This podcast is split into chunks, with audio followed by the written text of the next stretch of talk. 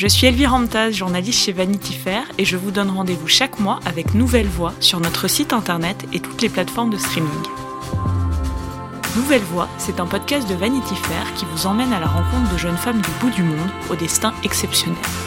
Des héroïnes du quotidien, vivant dans des pays en développement où elles ont décidé de concrètement changer la donne dans des domaines comme l'égalité des genres, la paix, l'éducation ou l'écologie. Cet épisode vous est raconté par Solène Chalvon-Fioriti. C'est parti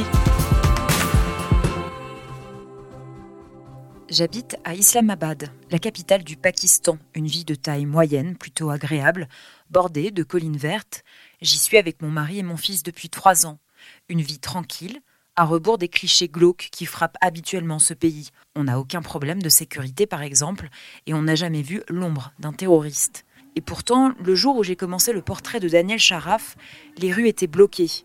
Je n'ai pas pu la retrouver à l'heure prévue parce que des manifestants religieux défilaient du côté de l'enclave diplomatique, une sorte de compound très sécurisé, coupé de la ville et de sa réalité et qui rassemble les expatriés des ambassades. La foule s'est retrouvée à cet endroit parce qu'elle exige le départ de l'ambassadeur de France.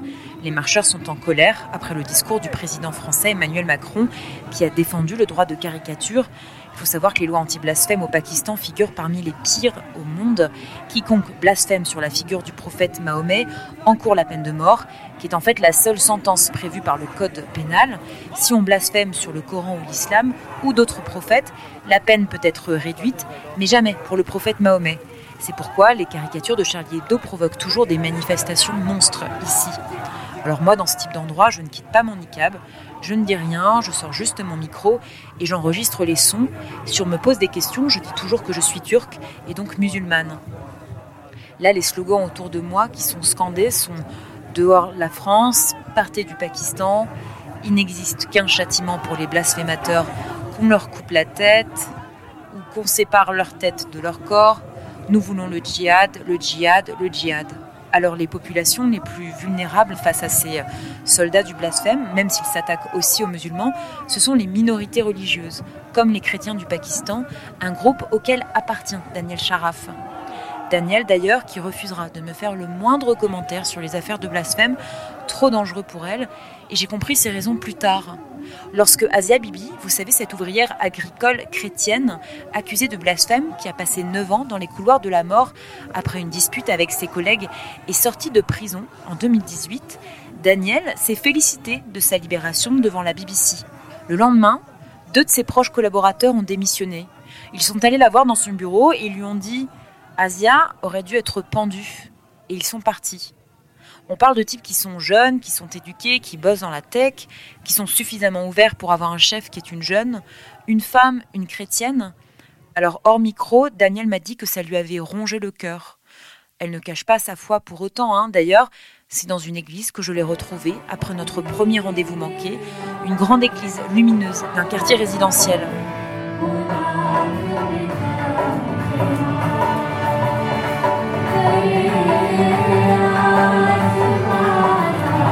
Même si les chrétiens sont très mal traités au Pakistan, rien ne les empêche de célébrer leur culte. J'habite moi-même en face d'un quartier chrétien et ils mettent la musique à fond plusieurs soirs de la semaine. Ils célèbrent Noël et Pâques avec faste, c'est pas le mot, mais en tout cas en fanfare. Et ça ne dérange pas les Pakistanais musulmans, qui sont quand même 97% ici, et qui les traitent par ailleurs très durement.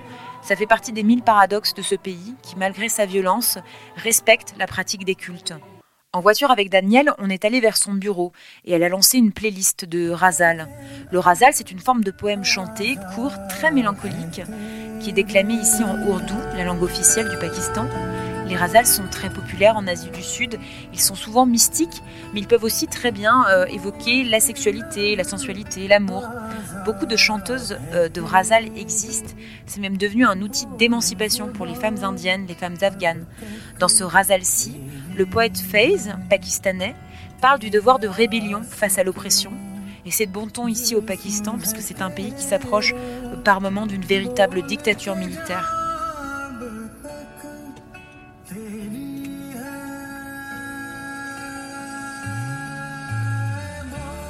À son bureau, je découvre la Danielle Charaf, entrepreneur.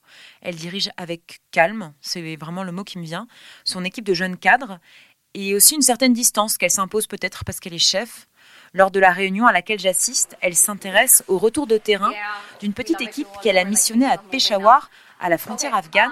Elle veut savoir comment l'application axée sur la santé féminine qu'elle a créée et qui s'appelle Zoya est perçue de ce côté-là du pays, une zone particulièrement réfractaire à la modernité.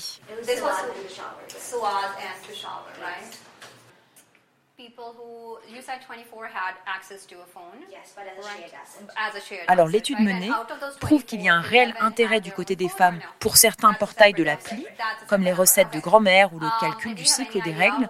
En même temps, elle montre aussi que les femmes disposent rarement d'un téléphone personnel et que du coup, il vaut mieux éviter des contenus trop transgressifs au cas où le mari, le père ou l'oncle tombent dessus.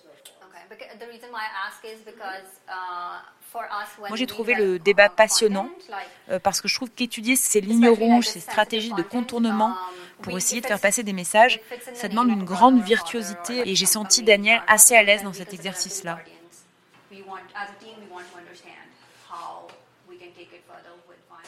Les jours se sont écoulés et j'ai peiné à la faire parler d'elle, Daniel. Alors quand j'ai su qu'elle avait écrit une lettre de motivation à l'époque, il y a quelques années, pour postuler à l'université de Stanford aux États-Unis, je lui ai demandé de me la lire, enfin de m'en lire une partie. J'ai pensé qu'elle y avait mis ses tripes. C'était une façon de rendre la confession moins directe et de mettre un écran entre nous. Je suis née à Lahore au Pakistan, le sixième pays le plus peuplé au monde. Il y a plus de 200 millions d'habitants et seulement 1,6% de chrétiens. Je suis l'une d'entre eux. Quand j'ai eu 15 ans, mes parents ont changé mon nom pour m'appeler Daniel, un prénom chrétien pratiquement inconnu au Pakistan. Peut-être qu'ils voulaient que je porte mon identité chrétienne avec plus d'audace. Ils voulaient peut-être s'assurer que mon destin serait plus unique. Ils m'ont envoyé à l'université militaire d'ingénieurs du Pakistan, l'université nationale des sciences et des technologies, où j'ai été forcée de couvrir ma particularité avec un hijab, forcée à manger seule parce que j'étais une chrétienne impure, obligée de me convertir parce que j'étais la seule chrétienne parmi 5000 étudiants sur le campus, forcée de me marier à un homme que je n'avais rencontré que deux fois, au cours de quatre années d'études, mes notes ont chuté de A+, à C+. Mon rêve de devenir une astrophysicienne était enterré, ma confiance en moi était ensevelie. Mais j'ai refusé d'abandonner, j'ai refusé de me marier, j'ai refusé de me convertir, j'ai refusé de ne pas être unique. Quand j'ai été diplômée, j'ai juré de ne plus jamais mettre un pied à l'école d'ingénieur. J'ai envoyé mon dernier projet via DHL et j'ai même refusé d'aller récupérer mon diplôme. J'ai survécu, mais il m'a fallu quatre ans pour me redécouvrir, pour me réinventer. La semaine dernière, je suis retournée dans mon ancienne école d'ingénieur pour la première fois depuis 13 ans pour conseiller la prochaine génération de filles, des filles issues des minorités, des rêveuses, simplement des pakistanaises comme moi. J'ai versé des larmes, mais ce n'était pas des larmes pour ce que j'avais perdu, c'était des larmes pour ce que j'avais gagné, ce que j'avais réussi à accomplir malgré et peut-être grâce à la peine.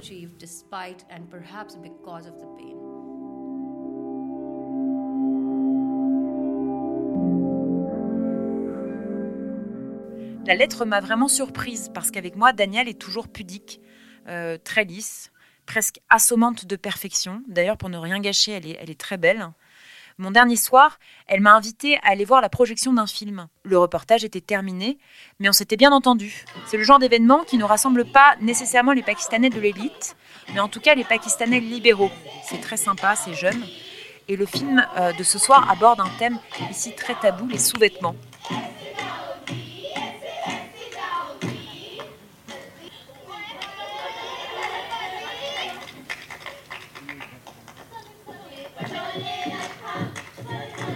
C'est l'histoire d'une jeune euh, servante qui vole un soutien-gorge à sa patronne.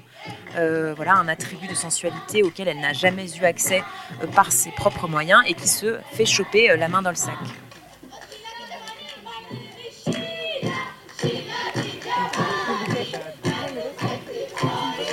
Je réalise que l'amphithéâtre se trouve à quelques blocs de l'endroit où se tenait la manif qui appelait à décapiter des gens quelques jours plus tôt. Et ce soir, la même rue m'offre un plaidoyer pour le soutien-gorge. J'ai dit à Daniel qu'en France, un courant féministe appelait à contrario à se défaire du carcan du soutien-gorge pendant le confinement. Elle a ri et m'a répondu Vous les blanches, vous avez vraiment de drôles de combats. Et ça m'a fait réfléchir.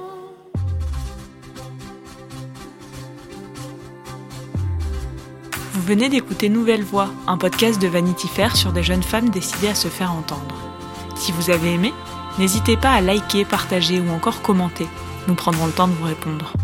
Vous pouvez aussi découvrir les histoires chaque mois dans l'édition papier ou le site internet de Vanity Fair. À bientôt!